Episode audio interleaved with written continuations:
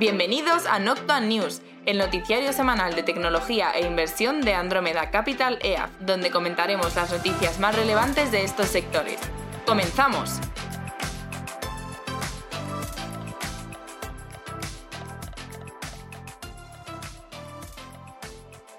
Bienvenidos al episodio número 3, temporada sexta, Noctua News. Hola Juan de, ¿cómo estás? Hola Flavio y bienvenidos a todos de nuevo. Vemos que sigues ahí en el campus de Apple. Sí, no lo dije en el podcast anterior, pero sí, me he venido al campus de, Apple. Me vine la semana pasada aprovechando el evento y ya me he quedado perenne aquí. Bueno, buen sitio, mucha, mucho sol. Esta gente por aquí trabajando, no sé si se ve. Bueno, en fin, está bien.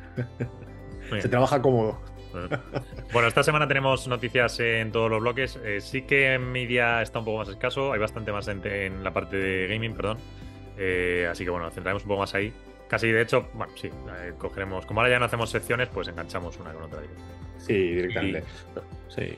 Bueno, también importante en ciberseguridad, que ha habido ahí una adquisición de última hora importante y rumores de otras adquisiciones que podrían venir. Bueno, está interesante. Si empezamos con tecnología. Casi, vamos con tecnología, pero vamos, casi lo más gordo esta semana podría ser ciberseguridad. Sí, sí, sí, que no es, que no es lo común, ¿eh? Pero bueno, vamos a ello. Venga. Bueno, los dos grandes IPOs que ha habido esta semana y casi las del año, quitando ARM, que fue hace una dos semanas. Bueno, pues Instacar y Clavillo han salido a cotizar. Una lo hizo el lunes, la otra lo hizo el miércoles. O me bailan las fechas, ya no sé cuándo fue, pero vamos. Una martes y otra miércoles. Una el martes y otra miércoles, eso es. Y bueno, pues nada, ahí están. Instacar, de hecho, cayó bastante respecto a la apertura. Eh, y bueno, Clavillo se ha mantenido algo mejor, pero vamos, en líneas generales, menos pop, menos, menos explosión así de lo que se pensaba, ¿no? O sea, un poco más fría, pero bueno. Sí, bueno, fíjate, también ARM que salió hace relativamente poco también está, a precios más bajos de la apertura, que no significa el precio que le dieron cuando van a hacer pre-IPO, sino cuando ya está cotizando en el mercado. Lo puede comprar cualquiera. Bueno, eh, también tiene que ver con que, bueno, pues la Reserva Federal han salido eh, pues eso, que todavía le queda una subida de tipos, que además ve que la inflación se va a mantener durante más tiempo, que esto a todas estas, pues, pues no les, no es, no es muy positivo. Vamos, a largo plazo yo creo que estamos mejor, o al menos tenemos más visibilidad de lo que teníamos hace un año, en términos generales. Así que nada. Eh, en fin, dos empresas muy interesantes que probablemente seguiremos y daremos muy noticias, muchas noticias también aquí en, el podcast. Eh, seguimos con Amazon. Y es que, eh, en primer lugar, tenemos dos, bloques de noticias. Una del Product Event y luego la primera, que es que está estudiando lanzar nuevos planes de suscripción individuales en Grocery y Salud a finales de 2023. Grocery lo que sería pues eh, productos pues, eh, pues casi como del supermercado, vamos. Entonces, bueno, a ver qué tal, qué tal. serían como individuales, o sea, que se podrían coger además de la suscripción de Prime. bueno, pues, pues interesante, a ver cómo, cómo funcionan.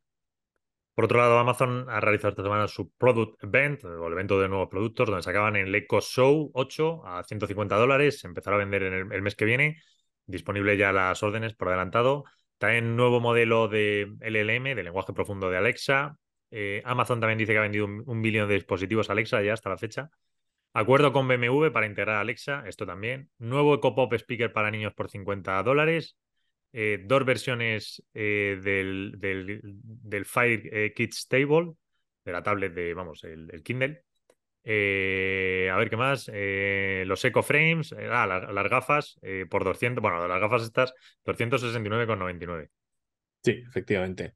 Y luego, otra cosa interesante que tiene más que ver con la regulación y con la investigación que le están, bueno, la que está sufriendo, por así decirlo, Amazon, es que, bueno, pues han quitado un nuevo fee eh, de en torno al 2% que iban a meter a los, a los vendedores eh, que utilizan, que no usaron su servicio de envío eh, el 1 de octubre. Es decir, o sea, tú en Amazon puedes, puedes utilizar, puedes estar vendiendo en Amazon, pero realizar tú mismo el envío o puedes utilizar la logística que te proporciona Amazon, ¿no? Pues justo iban, como no estaban utilizando todo el, la infraestructura de Amazon, pues querían cobrarle un poco, ¿no? Un fee adicional. Entonces, esto, además, esto se sumaba esto se, supone que se desplegaba el 1 de octubre y que se iba a sumar al 15% que ya cobraban de take rate cuando tú vendes por Amazon, pues con 15%, ¿no? Eh, esto están siendo, entre comillas, un poco pillos porque lo hacen para intentar, para intentar evitar levantar ampollas durante la investigación de competencia en Estados Unidos que le están, que le están realizando y que va un poco eh, ligado a la posición dominante eh, que tiene Amazon sobre todo pues, con el tema de Prime y, ventas y todas estas cosas. Entonces, bueno, pues no sé yo cuánto efecto surtirá, eh, porque realmente ya habían comunicado que iban a hacer esto. De hecho, el hecho de que tú quites este fee así como de a última hora me da a pensar que, pues bueno, pues que ven el caso que, a lo mejor les puede hacer algo de daño.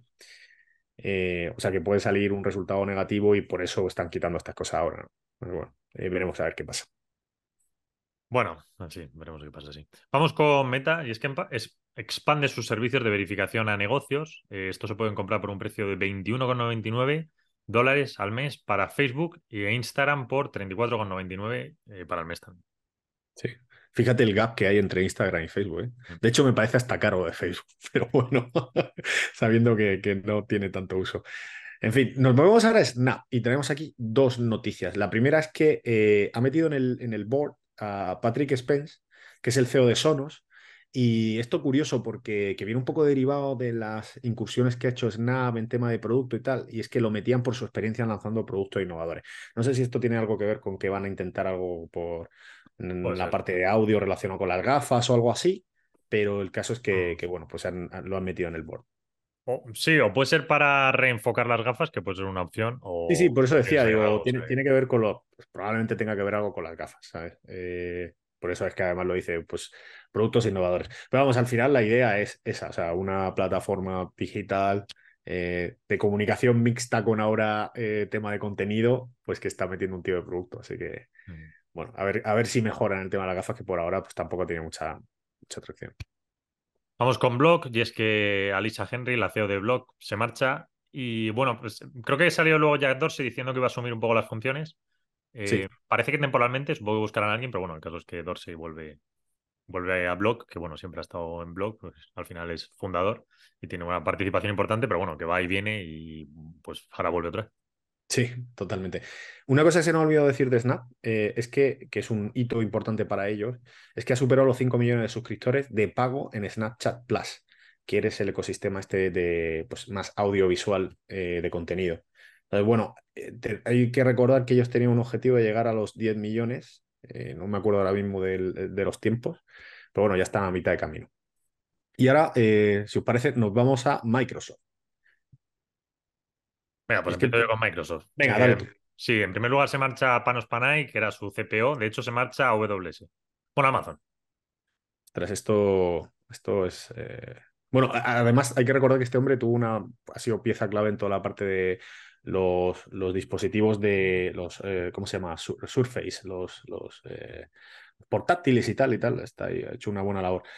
Em, otra noticia, y es que la nueva versión de Windows, que incluye Copilot, estará disponible el 1 de noviembre. Y es que realmente eh, esta semana ha sido el, el, gran evento, digamos, de Microsoft, donde, hacían, donde hacían, bueno, han hecho anuncios relacionados con M365 Copilot, con Windows, con Bing, con Surface. vamos, esta es la noticia clave que realmente ahora mismo todo está viendo, o sea, todo el mundo está vigilando un poco, porque realmente lo interesante aquí en todo este hype de inteligencia artificial es si al final los productos que se están lanzando con inteligencia artificial, pues al final tienen tracción y realmente se usan y la gente está dispuesta a pagar pues el precio que se quiere, que las empresas pues quieren cobrar. Sí que es cierto que ahora mismo que para lo, creemos, creemos nosotros también a nivel pues Andrómeda y yo creo que un poco el mercado también, que lo, importante es incrementar o maximizar el alcance y luego ya en un periodo posterior pues empezar a ver cómo monetizas y tal. Entonces un poco sería el roadmap, pero la verdad es que muy ambicioso lo que están presentando, han acelerado una barbaridad Sí, es verdad que hasta ahora parecía que estaba parado, pero ya, pues bueno, a nivel interno sí que sabemos más o menos cuánto, cuáles son los objetivos de empresas, sobre todo la que más, la que más avanzada va a implementar esto es Microsoft y OpenAI. Y, bueno, por ahora parece que hay demanda, según los checks que hemos hecho nosotros. Entonces, bueno, pues por ahora positivos, dentro de, este, de esta burbuja que hay.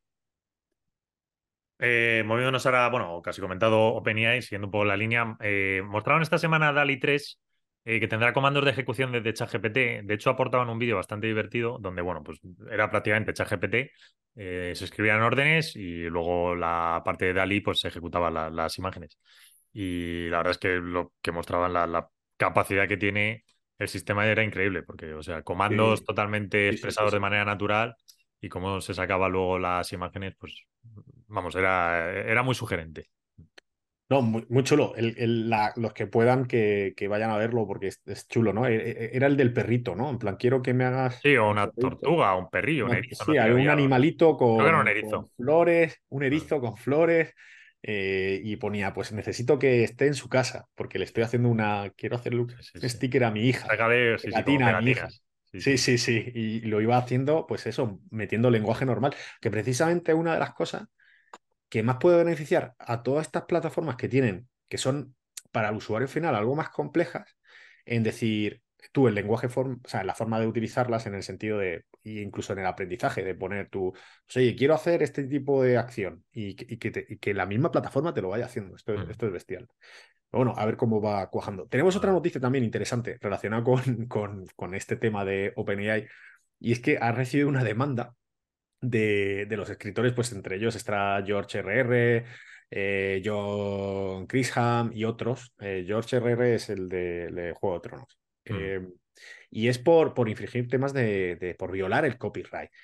Porque ellos argumentan que se han, utilizado su obra en la fase de, entrenamiento de estos modelos y que esto realmente pues, les perjudica. De hecho, es que acabaría un poco, según ellos, con eh, pues, su forma de, vida, en el sentido, pues el tema de escritura y tal. Sí que es cierto que, han salido muchas noticias últimamente pues, de gente que está pues escribiendo libros apoyados con la plataforma y publicándolos y bueno pues pues pues es contenido que también en algunas cosas pues tiene cierto valor claro dicen ahí que es que eso está basado en su en su obra y, y bueno a ver dónde acaba porque esto es un terreno que no se ha explorado. Es decir, bueno, pues ahí, ahí, está el tema.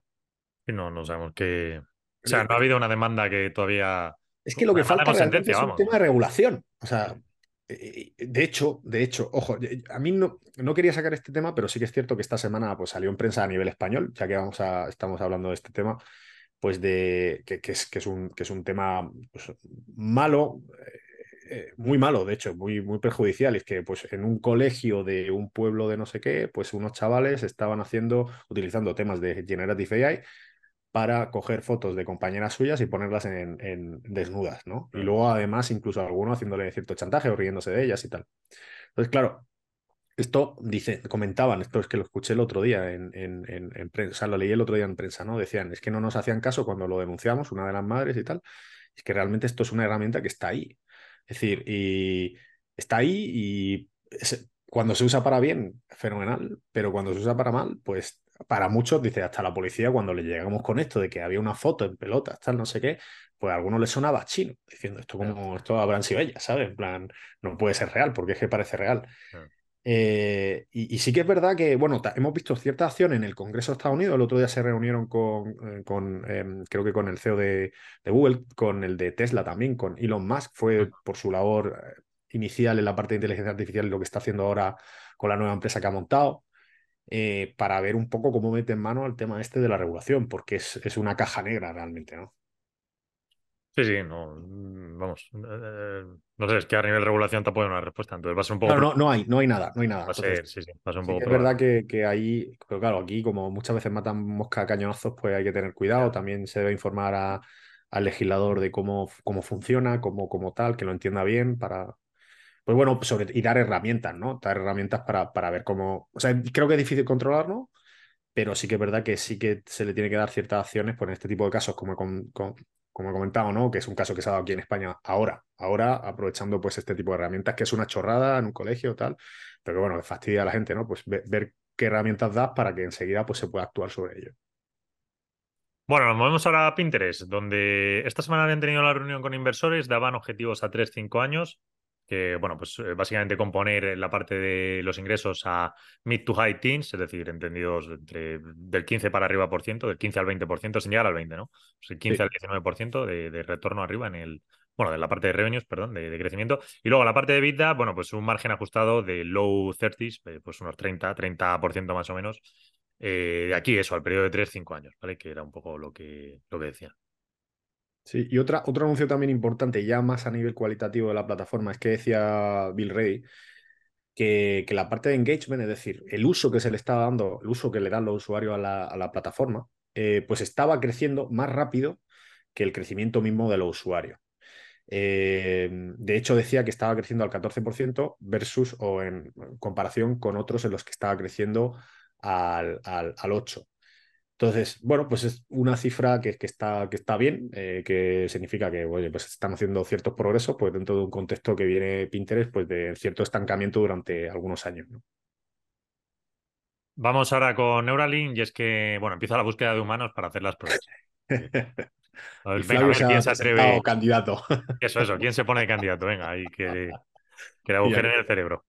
Sí, efectivamente, efectivamente. A ver si te lo fríen. En fin. Bueno, eh, nos movemos a Airbnb porque han salido unas cuantas noticias. Es verdad que hemos estado tocando así tangencialmente eh, a Airbnb en noticias en el podcast en la temporada pasada. Y es que, pues bueno, salió una nueva noticia y es que eh, la nueva regulación en Nueva York pues ha reducido el número de unidades disponibles en un 77%. Esto no es nuevo, esto lo adelantábamos ya eh, hace meses. Em, y de hecho, pues eh, ellos mismos admitían que podrían llegar a perder hasta el 1% de, ingresos anuales. Decía el CEO que la buena noticia, entre comillas, es que el resto de, de, de 100.000 ciudades que están dentro de la plataforma, pues no van a hacer lo mismo. Y aquí ya, ya, doy yo por ahora, porque sí que es verdad que hay algunas que son más proteccionistas, sobre todo las que pues bueno, sobre todo con el tema ahora de, si, si los apartamentos turísticos canibalizan la oferta de apartamentos eh, de vivienda normal, sobre todo en un momento donde los alquileres están tan altos, ¿no? Sobre todo de ahí vienen derivados todas estas últimas acciones o, que han tomado el, legislador para, pues, limitar un poco la oferta que hay por esa parte, ¿no? Que por otro lado dices, pues, oye, deja, sea un poco más laxo en, en, que en la construcción de casas, ¿no? que no por eso significa que te vaya a montar una burbuja, pero si tú eh, eres muy lento en la concesión de permisos, en la gestión de administración y tal. Pero bueno, ese es otro melón que no aplica. Pero bueno, ahí, por ahí van los temas. Luego, por otro lado, anunciaban mejoras, eh, bueno, en esta iteración más o menos que suele hacer Airbnb, que tampoco llevan una cadencia exacta de cuándo, es decir, no, no. hacen mucha recopilación de usuario y cada X tiempo ves al CEO que hace un comunicado por Twitter de, pues estas nuevas mejoras, tal, pero bueno, o sea, que no hay una cadencia trimestral ni algo así, suelen hacerla como dos, tres veces al año. Y vamos, la, gente le suele gustar. Entonces, bueno, anunciaban, pues nada, mejoras en cuanto a búsquedas, a filtros, apartamentos verificados, eh, mejoras de servicio de atención al cliente, bajada de precios, que esto es muy interesante, y luego una tasa de limpieza. Sí. Curioso además lo de la tasa de limpieza, porque ha sido una de las cosas, me parece bien, ¿eh? porque una de, las de las grandes, de los grandes, como llaman en inglés, pain points, que son los grandes dolores, eh, cuando vas a contratar con Airbnb, ¿no? Ese, esa última, ese último detalle de la tasa de limpieza que a la gente le mosquea un poco, pero bueno. Eh, nos movemos a Firm, y es que salía una noticia esta semana. Firm es una empresa de lo que llaman Pay Now, Pay Later, que realmente es un servicio pues, de préstamos a corto plazo donde tú pues, pues devuelves una cuantía. Yo me quiero comprar una camiseta, me dejan el dinero y yo le voy devolviendo a Firm ese dinero que me ha costado la camiseta, pues en cuatro, cuatro cuotas mensuales seguidas, ¿vale? Entonces, por lo visto, se ha filtrado que han, han, visto en el código y tal que estaban planteando montar un servicio de suscripción donde ofrezcan estos préstamos a tipo de interés cero, en este modo Pay Now, Pay Later, eh, donde si tú, pues, oye, para, para recibir este tipo de préstamo y tal, pues eh, tendrías que pagar un 7,99 al mes y te concederían pues préstamos de hasta 2.500 euros. Y se llamaría Affirm Plus, porque claro, no vamos a innovar con los nombres, ahora todo tiene que llevar un más o un plus en letra. De hecho, tu tipo de interés es el precio de la suscripción. Efectivamente. Curioso. Vamos con el bloque de semiconductores. TSMC está negociando con Arizona el añadir Advanced Chip Packaging, es decir, la parte del... Em-, es que esto se entiende muy mal, porque dices en... ¿cómo es en español? Empaquetado, pero no es el empaquetado, es el... Es decir, es el wafer, es el... Lo que es el chip. a ver, tú, vamos a comentar, vamos a dar algo aquí que el contexto, porque sí que es verdad que si no esta noticia no se entiende, y es la siguiente. Eh, históricamente los chips pues venían montados sobre una placa. Y ahora la, industria lo que está haciendo es ese chip grande, pues reducirlo en chips más pequeñitos que se van montando sobre, sobre una misma placa, uno encima de otro, por así decirlo. De esta forma, pues se ahorra espacio y lo que puedes hacer es concentrar eh, pues más potencia en menos, en menos espacio. Al final es eso. La ley de Moore. Efectivamente. Eh, para el que quiera investigarlo y tal. Entonces, al final lo que haces es como una especie. Ahora los chips, en vez de ser un monolito, pues es una especie de blocks de Lego que tú los vas montando. ¿Qué pasa? Que esto es jorobado hacerlo y solo hay unas pocas empresas que lo tienen que hacer. De hecho, estamos, que, lo, que lo pueden hacer. De hecho, eh, esto se utiliza pues, para los, los, chips más avanzados, como las GPUs de Nvidia, que ahora están tan, pues se comenta tanto en el mercado. también para, para pues, los chips que hace CPUs de AMD y demás.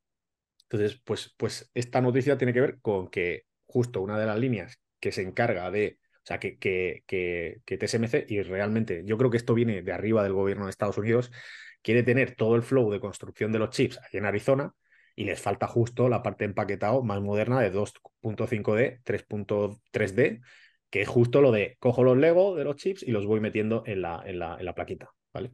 Mm. Y esta es la parte que han dicho que quieren tener, justo en un momento donde además han salido noticias donde TSMC le estaba diciendo a AMD que, o sea, a SML, perdona, que es su suministrador de equipo, que, que, afloje un poco el, el, pulso, ¿no? Que afloje la marcha, porque bueno, pues que en términos generales ahí no lo están viendo bien del todo. Vamos con Intel. Presenta el nuevo, bueno, nuevo sustrato de cristal, el Glass Substrate, para precisamente empaquetado avanzado. De este para esto que hemos estado hablando. Ahora se entienderá mejor. Sí. básicamente el material, presentar un nuevo material, ya está. sí, sí. De hecho, este creo que es más innovador y que lo va y que está pensado como para que salga a partir de 2000, 2025 eh, en adelante o algo así. Sí, o sea que esto debe ser como una vuelta de tuerca pero vamos, que va por ahí, que va por ahí. Y que refuerza un poco eh, lo que estamos comentando, la, esta nueva arquitectura de Legos para construir los chips. Vale, y ahora vamos a hacer un batiburrillo de, porque fue, a ver, el, otro día fue el Innovation Day de, Intel y vamos a ir comentando entre nosotros, pues así, vamos a ir uno a uno diciendo la noticia. En primer lugar, es que, eh, pues, a ver, estaba todo muy enfocado a inteligencia artificial eh, y aquí no son los únicos porque esto lleva siendo el pan nuestro de cada día desde principios de año.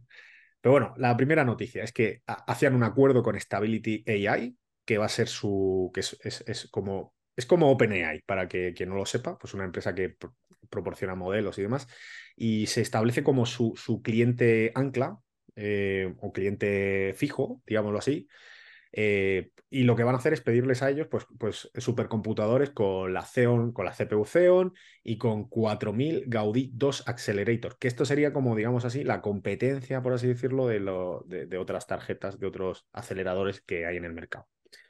Comentan que podrían ser alternativa, una alternativa viable para las GPUs de Nvidia en ciertas aplicaciones que es lo que comentan siempre y lo que también pues AMD está vendiendo un poco con sus MI 300X, si mal no recuerdo.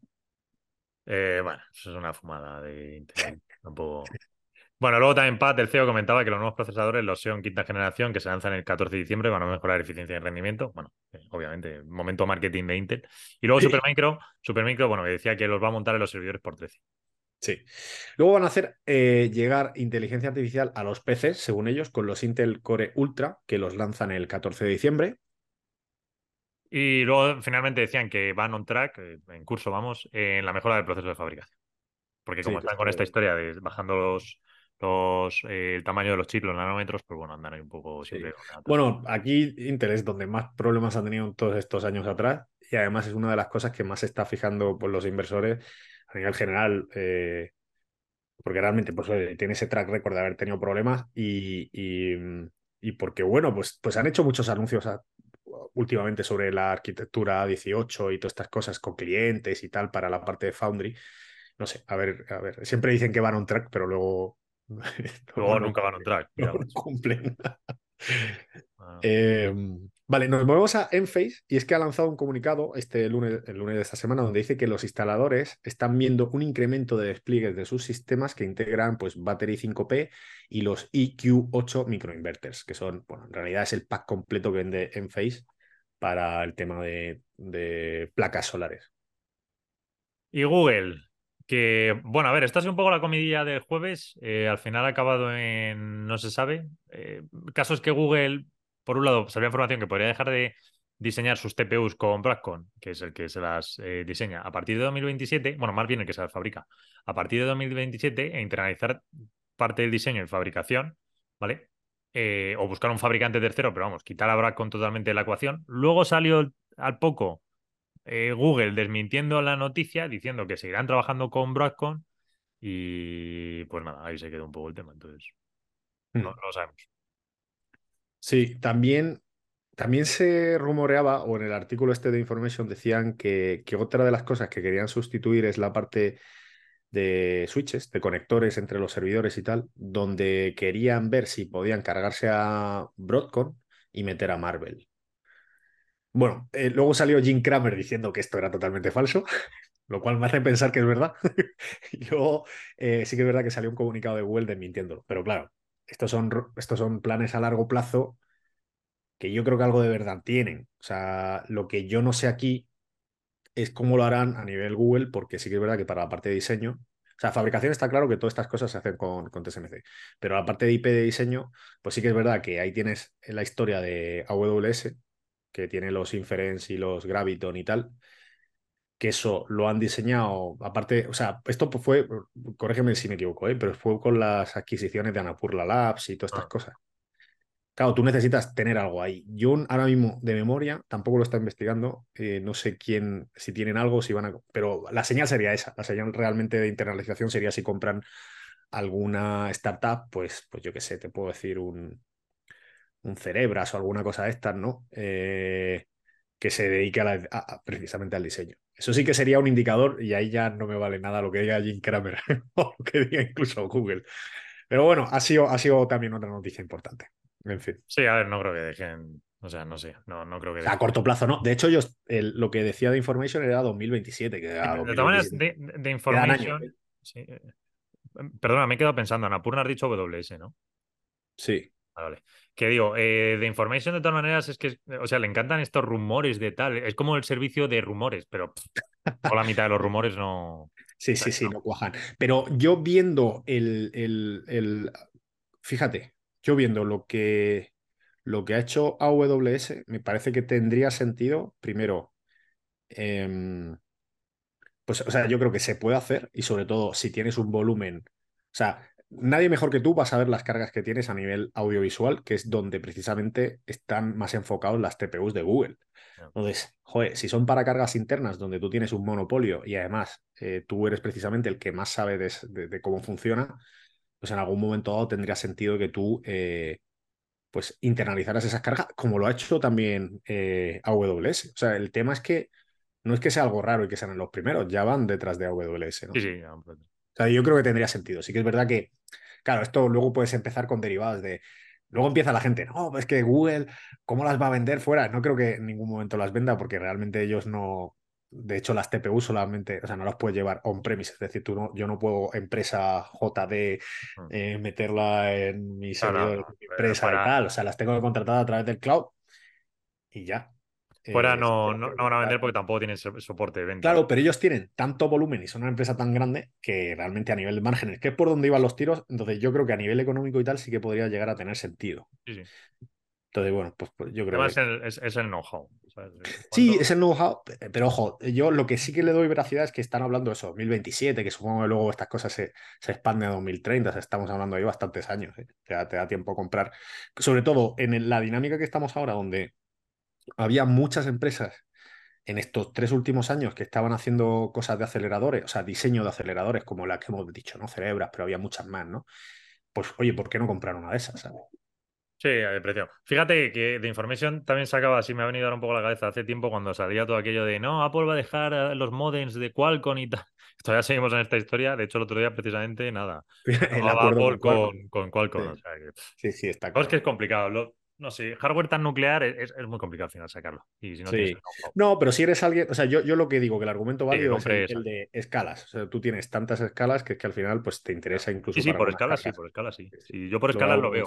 Si el tema es que luego, por escalas lo justifican, pero cuando se meten en la producción se dan cuenta de que tienen limitaciones. Sí, que es difícil, es difícil. Bueno, media, nos movemos. Empezamos con Disney y es que anuncia que va a invertir 10 billones a lo largo de 10 años en los Disney Parks, Experiences and Products. Está ahí Iger, Bob Iger, dándole una vuelta de nuevo al negocio. Eh, otra noticia también interesante, pero esta también es muy de rumores. De hecho, esta la publicaba, creo que era Insider, que decía que Apple podría estar interesada en comprar solo la parte de ESPN para hacer cierto push, o sea, para empujar eh, todo lo que están haciendo ahora de, deportes, que viene ligado, pues, pues todo esto, lo que han hecho con Messi, los derechos que han pillado. Eh, eh, ¿Cuáles pillaron de deportes? No sé si alguno de la. ahora algo más habían cogido. Sí, pero están, están ahí, sobre todo también porque están viendo que, que podría interesarles también a los de AWS, a los de Amazon realmente. Mm. Claro, está ahí las tech que están viendo a ver si, si, si, lo compran. De hecho, se comentaba también que, bueno, pues que Disney que tenía muy buena relación con Apple, que Bob Iger se lleva muy bien con Tim Cook, que estaban estudiándolo y tal y cual. Sí que es verdad que decían que no, tenían interés en la parte de, más tradicional lineal. que esto han salido, de hecho dimos varias noticias que, bueno, pues que algunos empresarios ahí, cadenas estaban interesados en, toda la parte de, Disney Channel, todas estas cosas de más, más lineal y cable. Pero eso no, eso no está interesado. Que por cierto, hablando de deportes, creo que sale esta semana que Warner, eh, en, en, el nuevo servicio de Warner Max, va a emitir a partir del año que viene Supongo que sea de derechos americanos, no los tendrá para el resto. Bueno, quién sabe, lo mismo si no lo he visto, pero en América, obviamente sí. Eh, partidos de la NBA, no sé si eran los del viernes o algo esto. Bueno. Ah, sí. Sí, sí. Muy bueno. ah, y, bueno, estamos en media y no hemos comentado una noticia. Y es que Rupert Murdoch eh, pues se jubila a sus 92 años y deja a su hijo. El legado. Ya está, mayor el hombre. bueno, en gaming el juego más vendido de la semana ha sido el Baldur's Gate 3. Vale, y luego traemos otra, un, dos o tres noticias de, Microsoft. La primera es que la CMA, eh, pues esta semana ya, la CMA es el órgano regulador de competencia de la, del Reino Unido, pues esta semana ha, aprobado la compra de Activision por parte de Microsoft de forma preliminar, pero ya sí que ha dicho que, para adelante. De hecho, salía comunicado de Bob Kotick y demás diciendo que, pues, que fenomenal, tal y cual, todos contentos, sobre todo Bob que, que se llevaba una buena tajada, sí.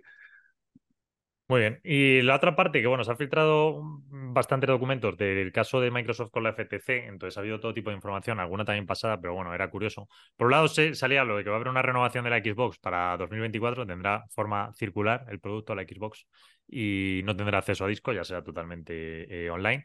Luego, pues bueno, en esto que decimos de una serie de batiburrillos de informaciones, salían cosas como que en 2020 Phil Spencer, pues bueno, habría estado valorando cuestiones de money, de, de, adquisición, que si Warner Bros. Warner Bros. Interactive, incluso Nintendo, de hecho con Nintendo hablaba de career movement como momento de, de la carrera, de, o sea, bueno, una compra espectacular. Evidentemente eso no se ha materializado, pero bueno, que ya en 2020 eh, estaban con esta historia.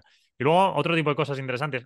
Phil, Phil Spencer, bueno, pues sí que ha estado bastante cabreado con, esta, con este leak de, de estos documentos que no deberían haberse no debería haber salido, pero bueno, en 2028 parece que también hay planeado una convergencia total de, de, la plataforma de Xbox, la consola con la parte cloud, entonces ah, será una cosa ya híbrida.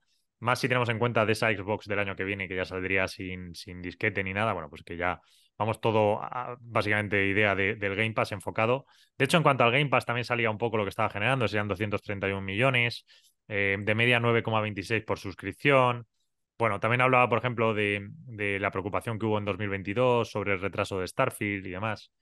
Y bueno, pues en general, eso, distintas informaciones un poco en esta, en esta onda, pero, pero bueno. Han pues sacado todo. O sea, sí, sí, es una barbaridad. No les ha faltado nada. Una barbaridad. Sí, sí, demasiado, demasiado. y esto eh, se sabe de dónde, o sea, viene evidentemente esto lo ha filtrado la FTC. No, no, hombre, no, la FTC no creo que haya filtrado, no sé, no sé quién lo habrá sacado, pero. Alguien de. No, no sé, no sé. O sea, bueno, o sea, otra cosa es que digamos que lo ha sacado alguien de la FTC. Sí, sí, seguro. o sea, la FTC no lo ha filtrado. O sea, alguien de dentro que tal. institución no, pero alguien por ahí, seguro. Joder, es, es, es, bastante bestia. Sobre todo interesante lo que comentaban de Nintendo, ¿eh? Ya. ¿Salía por qué motivos al final no lo compraron? No, o sea, eso, al menos no lo han hecho, tampoco me he leído todos los papeles, no me da tiempo, pero eh, no, eso no, eso no he visto de salirse. Y además, si estos eran mails y cosas de esas, o sea que leerlo. luego siempre, es que lo de los insiders, había otra cosa muy curiosa que salió ayer por Twitter eh, de, respecto a la compra, que ahora lo comentaremos. Bueno, ahora lo comentamos en ciberseguridad, no lo adelanto. Venga. Nos vamos a movilidad. Y en primer lugar tenemos a Tesla, que estaría, bueno, salió información también, volvemos a lo mismo, rumores y tal, estaba, estaba negociando con el gobierno de Arabia Saudí construir una fábrica ahí, porque además, según se comentaba, les iban a ofrecer mejores accesos a, materiales eh, importantes para ellos. Pero al final, esto luego salió lo más diciendo que era mentira y tal y cual. Eh, y luego, por otro lado, pues eh, también con el gobierno de la India, pues, pues han llegado, por, por lo visto, parece a un acuerdo para, para expandir por allí. Y NIO, esta noticia la verdad es que divertida, lanza un smartphone premium, el NIO Phone, para usarlo con los vehículos eléctricos de la marca. Incluye funcionalidades como la de abrir el coche aunque el teléfono esté apagado o la de ordenar eh, al coche que te recoja. Y solo se venderá en China. Sí, ponían una nota en plan, bueno, que te recoja si es que está prohibido en donde, si es que está permitido en la zona donde, donde estás con el coche y tal. Pero es cachondo, es cachondo, sí, sí, sí. Por lo visto, el smartphone no está mal, ¿eh? No está mal. Y viene un poco, de la mano de los anuncios que hemos estado hablando, pues por ejemplo el Huawei Mate eh, Pro, el último que ha sacado, que bueno, pues que tiene un rendimiento bastante bueno ahí en China y tal. En fin, están ahí, están ahí poniéndose al día. Eh, nos movemos a Uber y tenemos dos noticias. La primera es que la Unión Europea está terminando eh, la Platform Work Directive, que es la directiva de, trabajadores de los geek workers, ¿vale? Y lo que haría sería mejorar las condiciones de los mismos en detrimento de todas estas, plataformas. Salió un comunicado de Uber diciendo que esto iba a perjudicar a, pues a los trabajadores, porque en el fondo lo que les permitía es tener cierta flexibilidad para complementar otras cosas, tal y cual. Pero bueno, eh, se estima que, pues bueno, que sí que es verdad que se, pues se les va a dar un se les va a dar un tratamiento pues muy similar a un trabajador normal, lo que supone pues un impacto en márgenes. Sí, sí. Y subida de precios también para el cliente final, desde luego. Sí, no, al final el, precio se, se, trasladará al cliente y, ya, y ya estábamos. No, bueno, por otro lado, también decía Uber que empezará a aceptar los food stamps en Estados Unidos. Que esto explícalo, que son los. No, bueno, food stamps es sencillamente, pues es como una ayuda que existe en Estados Unidos para la compra de productos. En plan, hay unos criterios de familias de bajas rentas, entonces, bueno, se te adjudica. Son un importe, ya no sé cuánto está el importe al, al, mes, son mensuales. No, no pero sobre todo, yo, yo, también el otro día me quedé, digo, ¿qué es esto de las food stamps y tal? Sobre todo para que para los que nos escuchen o nos vean, ahora que estamos en vídeo aquí desde Apple retransmitiendo. Eh, pues se, pueden, se, pueden, utilizar solo en ciertos eh, establecimientos en Estados Unidos. Pues, por ejemplo, los típicos que han cogido siempre mucho de food stamps han sido los, las cadenas estas del dólar, los del General Dollar Store, General. Eh, y las, las, de descuento, ¿no? que van a precio y tal. Ya, normal también. Bueno, nos vamos a ciberseguridad, que tenemos varias noticias interesantes. Em, la primera es de GitHub, y es que un repositorio en GitHub, controlado por el equipo de inteligencia artificial de Microsoft, mantenía expuesto pues 38 terabytes, que se dice pronto, de información sensible. Como ya ves. CrowdStrike. Eh, bueno, por un lado finalizaba la adquisición de Bionic por 350 millones, que ya se anunció hace pues, unas cuantas semanas. Y por otro lado tenemos varias noticias del Falcon Event que ha sido esta semana. El Falcon Event es, event es el, evento para, dirigido a usuarios eh, que realiza pues, CrowdStrike anualmente. Eh, venga, la primera es que lanzan Falcon Foundry, que es la plataforma no code, es decir, donde tú no tienes que codificar, que permite a los clientes crear apps customizadas enfocadas a, security. Dicen ellos que es la primera plataforma de no code eh, para el desarrollo de este tipo de aplicaciones en lo que es el área de ciberseguridad, que es interesante. También introducción herramientas para integrar datos de terceros. Luego sacan CrowdStrike Falcon Data Protection, que es como pues, intentan consolidar o robar cuota a los proveedores de, de DLP, Sí, de Data Loss Protection. sí, de protección de datos. Efectivamente. Sí, que eso, bueno, nunca. Creo que la gente que no está tan metida en ciberseguridad muchas veces no ve la, parte de protección de datos como tanto ciberseguridad, sino más, bueno, pues eso, como una parte de protección de datos, una cosa más informática. De riesgos, ¿no? Más de compliance. sí, más compliance, pero realmente es ciberseguridad. Entra dentro y de hecho han salido. Hay, startups por ahí que se han metido mucho y luego hay algunas que no son startups y también toca, incluso ServiceNow, por ejemplo, pero vamos, todas las de ciberseguridad tienen que tener algo, sobre todo que la parte de protección de datos, pues, bueno, es, fundamental. Y más, ahora sobre todo que la SEC también ha metido mucha regulación nueva en la parte de ciberseguridad, de cómo tienes que hacer el comunicado, qué tipo de datos se han visto perjudicados en el caso de un hackeo o de un leak, sobre todo los leaks, ¿no? Los, las, estas fuentes, estos accesos de información. Pues bueno, es súper importante que tengas eso bien previsto, porque si no te vienen unas multas de la SEC que primero te deja tiritando el golpe que te pegan por el hackeo, por la vulnerabilidad y luego por la SEC. Entonces. Complicado. El otro día estaba comentando, fíjate, con un amigo de un inciso, ¿eh? que cada vez más empresas se plantean, este trabaja en un banco de inversión y tal, y una de las cosas que se comentaba o que ha tenido, bueno, a ver, está no está en un nivel tampoco, pero bueno, que como están incrementando los requisitos para estar cotizado, o sea, ser una empresa pública, pues que muchas dicen, mira, yo me quedo privado, ¿sabes? Porque es que o sea, llega un momento en que me, me, exigen tanto y a los otros tampoco, es que no me llega a compensar, ¿no? En fin. Bueno, y por otro lado, la, eh, también ha anunciado CrowdStrike, la CrowdStrike Falcon Exposure Management. Y luego, por último, eh, CrowdStrike Falcon for IT, que es para automatización de eh, flujo de, o sea, flujo de trabajo, los workflows. Que bueno, pues es temas de optimización ahí de procesos y tal. Que bueno, está interesante también. Bueno, y vamos con la última noticia de la semana y realmente es la más interesante, justo sí, la coincidencia que ha acabado aquí. Bueno, aparte también eh, nosotros de querer meterla justo al final de ciberseguridad, aunque es ciberseguridad. Entonces, Cisco, que por un lado, cosa menor, bueno, pues despide a 350 empleados en Silicon Valley. Y luego la noticia más gorda de esta semana es que, pues Cisco ha comprado Splunk por 28 billones. Ha sido, va a pagar 157 eh, dólares por acción en cash, que supone un 32% de incremento sobre el precio de premium, sobre el precio de cierre del, miércoles. Y es que, y luego meten derivado de esta adquisición, pues Gary Steele, que es un pues, CEO reputado, conocido, además bueno dentro de la industria, pues se convertirá en miembro del consejo de la ejecutiva de Cisco y pues reportará a Chuck Robbins, que es el CEO y presidente de Cisco. Esto es notición, porque además, pues bueno, sabemos, y aquí hemos comentado ampliamente que pues Splunk lo ha pasado bastante mal durante estos años. De hecho, cambió el CEO, trajeron a, a Gary eh, pues porque ha tenido muchos problemas a nivel de precios, ejecución y de competencia de otros que han sido más, pues más listos y más baratos. Sí, no, y que del stack lo tenían un poco, bueno, no tan preparado para cloud. Eh, vamos a ver un poco cuánto dura el CEO de Splunk dentro de Cisco, que está la de siempre. hombre, este hombre durará poco. bueno, esa puede ser una teoría, fíjate, puede ser, eh, a ver, yo 90% que durará poco. esa es una teoría. La otra teoría es que acabe siendo el sustituto eh, de, ¿sabes? O... De Chuck Robbins, sí, puede ser, ¿eh? O sea, Chuck Robbins, ¿cuánto le queda? Yo, vamos. No sé, lleva tiempo, ¿eh? Por eso, no sé. Vamos, no sé, podría plantearse, pero bueno, mi apuesta es que durará poco. Y luego, eh, lo curioso aquí de Cisco es que hace unos años ellos plantearon comprar Datadog antes de que saliese a cotizar, porque se filtró en aquella época. Entonces Datadog pues valdría como 7 billones en el mercado privado y tal. Entonces, más o menos era un poco el precio que estaba tanteando Splunk aquel acuerdo no se cerró, ya han acabado. Uy, Splan, perdón, eh, Cisco. Aquel acuerdo no se cerró y ahora pues ha acabado Cisco comprando Splan por 28 billones. O sea que bastante más carito el tema de la observabilidad les ha salido. ¿eh? Sí. Y, ojo, porque hay otra noticia que tiene relación con esto que estás diciendo, y es que se ha filtrado, también relacionado con Cisco, es que Cisco hoy, esta semana, ha estado acaparando titulares. Y es que Cisco habría estado estudiando comprar Sentinel One eh, como por junio o por ahí, y que al final pues lo habrían descartado por la inseguridad que le generaban los ingresos a futuro. El caso es que en ese momento, cuando estaban estudiando la posibilidad de comprarlo, eh, Sentinel One hizo un cambio en la forma de reconocer el annual recurring revenue que generó cierta inseguridad pues en los inversores, porque realmente es una pólica cotizada. Y, bueno, pues en ese momento estaban mirando eh, pues a la empresa la estaban estudiando, estaba una valoración como de 8 o 9 billones, ¿vale? Y ahora está pues cerca de 5, creo que está. Eh, sí que es verdad que se ha filtrado también que Sentinel sigue buscando un comprador de la mano de, Catalyst Partners, que es pues, otro mm, banco de inversión, y por lo visto se rumorea que Cisco podría estar interesado todavía en comprarles, pero lo que dicen es que de 5 billones nada, que por mucha menos valoración.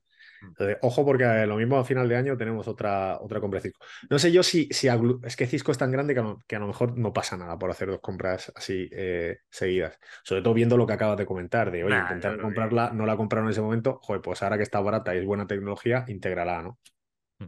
Tal vez eh, más en la lectura de Cisco, porque, a ver, siendo pulcros, Splunk es un SIEM, eh, que dentro de la observabilidad, bueno, es como, es una amalgama muy grande, pero bueno, técnicamente es un SIEM el System Information Event Management, ¿no? que es un sistema de información de la gestión de eventos, de, un poco más enfocado en logs y tal, tal vez no tanta infra.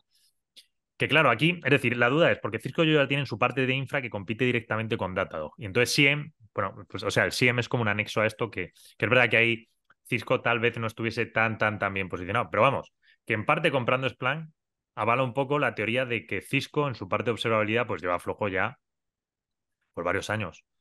Eh, de hecho, bueno, Datadog y Dynatrans le han hecho bastante daño. Entonces, bueno, no sé. O sea, que lo veo más como un movimiento tal vez defensivo por parte de Cisco. Yo lo que veo es que estoy de acuerdo con lo que dices y luego por otro lado veo que esto eh, avala completamente la teoría de la unificación de los stacks de, dentro de observabilidad, eh, tener una capa de lo que sería eh, infraestructura, otra capa de lo que sería monitoreo de las apps y tal, y otra capa de lo que sería eh, la parte más enfocada a seguridad, que sería la parte de logs, que es justo la propuesta de valor de Datadog desde hace mucho tiempo, que muchos estaban en contra al principio, em, y que lo que hace es aunar todos estos, aunque sean, eh, o sea, aunque te lo compren distintas personas dentro de la empresa, pues parece que, que, se está consolidando todo el stack, ¿no? así que yo creo que, que visto a largo plazo, a pesar de que te esté, eh, sabemos que Datadog se ha metido ahora mismo en la parte de seguridad recientemente, eh, pues eh, avala un poco la propuesta de, esta gente, de esta empresa, y lo refuerza. Sí, sí, sí. Eh, que está bien, que está bien, sobre todo para, pues, para, un fondo nosotros y tal, pues está muy bien. Luego, por otro lado, lo de Sentinel One, yo es que creo, macho, que, que si, si, si, están diciendo abiertamente que es que los quieren comprar, es que al final acabará, acabará saliendo, sobre todo porque bueno, pues internamente están teniendo problemas a nivel de Sentinel One y bueno, podría salir. Pero vamos, está, eh, lo que es indiscutible es que pues, pues es la noticia de la semana, por así decirlo. Sí, a Sentinel igual la van a acabar comprando porque hay como mucho ruido. Es verdad que la tecnología es buena. Sí. Que es un endpoint moderno. Entonces, no sé si Cisco o alguien, pero como que está un tiro de piedra de que cualquier día de esto ya, pum, alguien diga, venga, oferta por Sentinel. Más Lo cual es, una, una buena baza, teniendo en cuenta el descuento tan jugoso que tiene, para a, mí, o sea, a nosotros, a ti tampoco no, nos gusta nada las especulaciones estas de compra y comprar por compras, porque es que realmente eso no, estás apostando por el negocio, estás apostando por un evento incierto que puede llegar o no, y si no llega, pues te lo comes, ¿no? Pero sí que es verdad que está en un precio tan descontado que es que dices, oye, pues sabes que al final es buena tecnología, lo que no nos gusta un pelo realmente es que por dentro todavía hay problemas, también con el fundador, que es un poco peculiar por lo visto y tal. Pero bueno, hay cosas por ahí que no están tan claras. pero bueno, es un, hay, mucho, mucho ruido. sí, más personal que tecnología, pero bueno. Sí, sí, o equipo de ventas y más. Vale, bueno, pues nada, eh, hasta aquí el noticiero esta semana. Volveremos la semana que viene. Un fuerte abrazo a todos. Otro. Hasta luego. Noctua News es una iniciativa de Andrómeda Capital EAF que tiene como objetivo mantener informado a sus oyentes a través de una selección de las noticias más relevantes del mundo de la tecnología y la inversión. El contenido de este podcast es informativo, no debe tomarse como asesoramiento en inversiones o como recomendación de compra o venta de acciones o productos financieros y no está dirigida a inversores o potenciales inversores en Andrómeda Capital EAF.